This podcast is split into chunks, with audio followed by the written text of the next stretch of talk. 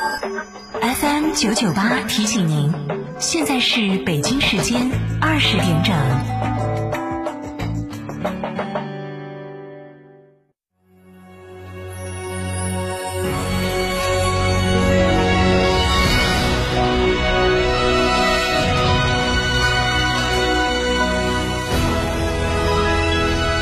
成都的声音，FM 九九点八，成都人民广播电台新闻广播。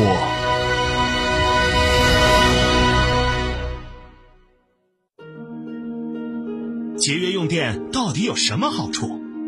发电时需要消耗大量的水，所以节电就是节水；发电需要消耗大量的煤炭，所以节电就是节煤。节电更是可持续发展的必不可少的举措。再小的力量也是一种支持，再少的关心也是一种关注。节约用电，从你我做起。推进文化自信自强，铸就社会主义文化新辉煌。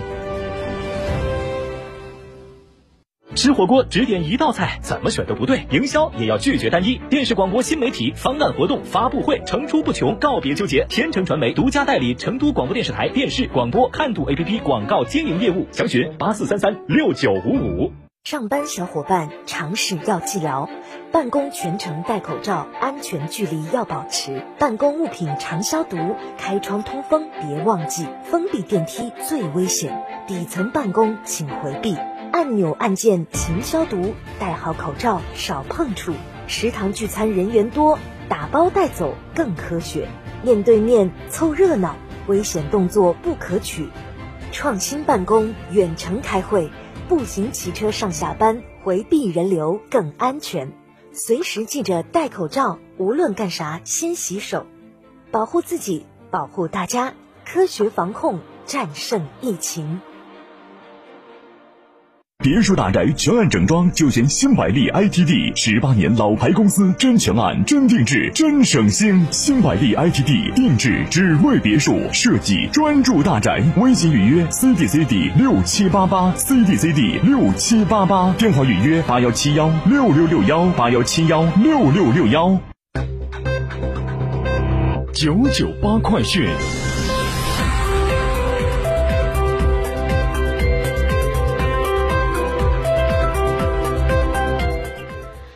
这里是成都人民广播电台新闻广播 FM 九十九点八，我们来关注这时段的九九八快讯。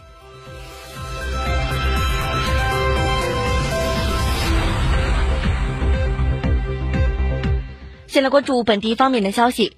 十二月二十七号的十三点二十一分许，航班号为 MU 七八零三的东航全球首架 C 九幺九国产大飞机首次降落成都天府国际机场。据了解，十二月九号，全球首架 C 九幺九国产大飞机交付东航，这意味着国产大飞机事业已经从研发制造的上半场转入了商业运营的下半场。而东航全球首架 C 九幺九国产大飞机降落成都，代表了其一百小时的验证飞行计划正在高效运行中，离国产大飞机投入商业载客又更近了一步。据介绍，中国东航将争取在二零二三年春把 C 九幺九正式投入商业载客运营。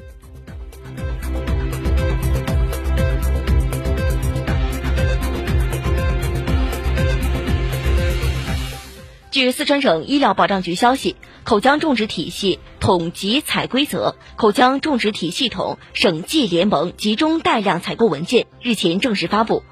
文件显示。种植牙基采计划于二零二三年的一月十一号在成都启动。文件显示，四级纯钛种植体产品系统和钛合金种植体产品系统的最高有效申报价统一为每套两千三百八十元。种植牙集采首年的采购需求量约二百八十七万套。不过，这一数据距离国内近年的种植牙年需求量或许存在着一定差距。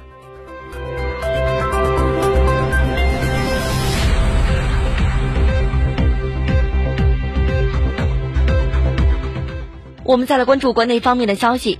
十二月二十七号的十五点三十七分，我国在太原卫星发射中心使用长征四号乙运载火箭，成功将高分十一号零四星发射升空，卫星顺利进入预定轨道，发射任务获得圆满成功。该卫星主要用于国土普查、城市规划、土地确权、路网设计、农作物估产和防灾减灾等领域。此次任务是长征系列运载火箭的第四百五十七次飞行。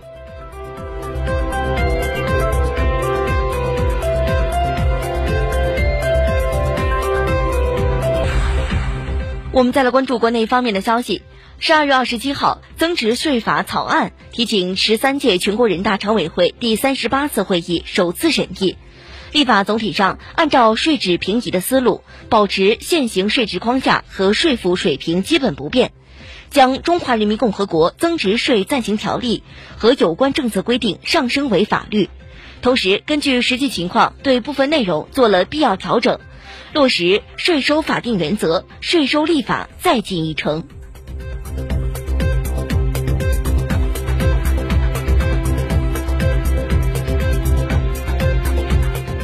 据健康中国微信公众号十二月二十七号的消息称，国务院联防联控机制发布新型冠状病毒感染乙类乙管检测方案。其中提出，养老机构、社会福利机构等脆弱人群集中场所，疫情流行期间，场所内工作人员每周开展两次全员核酸检测，被照护人员每周开展两次抗原或核酸检测。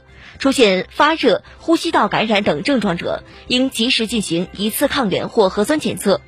如场所内出现一例感染者，应及时开展全员核酸检测。后续根据检测结果和风险评估情况，确定检测频次。外来人员进入该场所内，需查验四十八小时内核酸检测阴性证明，并现场开展核酸抗原检测。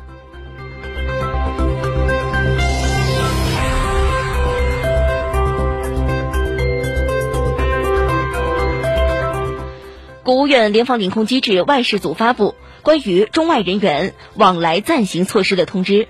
一来华人员在行前四十八小时进行核酸检测，结果阴性者可来华。二不再对入境人员实施全员核酸检测。三取消五个一、一国一策及客座率限制等国际客运航班数量管控措施，分阶段增加航班数量，优化航班分布。四根据国际疫情形势和各方面的服务保障能力。本着试点先行原则，有序恢复中国公民的出境旅游。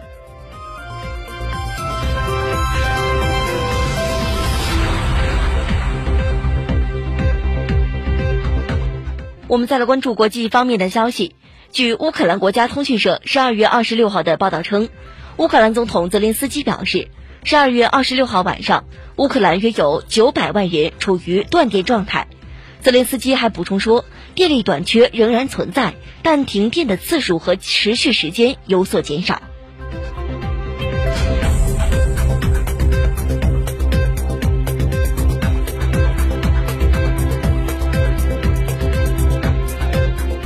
据俄罗斯卫星通讯社报道，俄罗斯联邦兽医与植物卫生监督局局长表示。俄罗斯二零二二年可能出口了包括成品在内的大约六十五万吨各种类型的肉类，进口了大约五十三万吨肉类。据该局的资料显示，俄罗斯。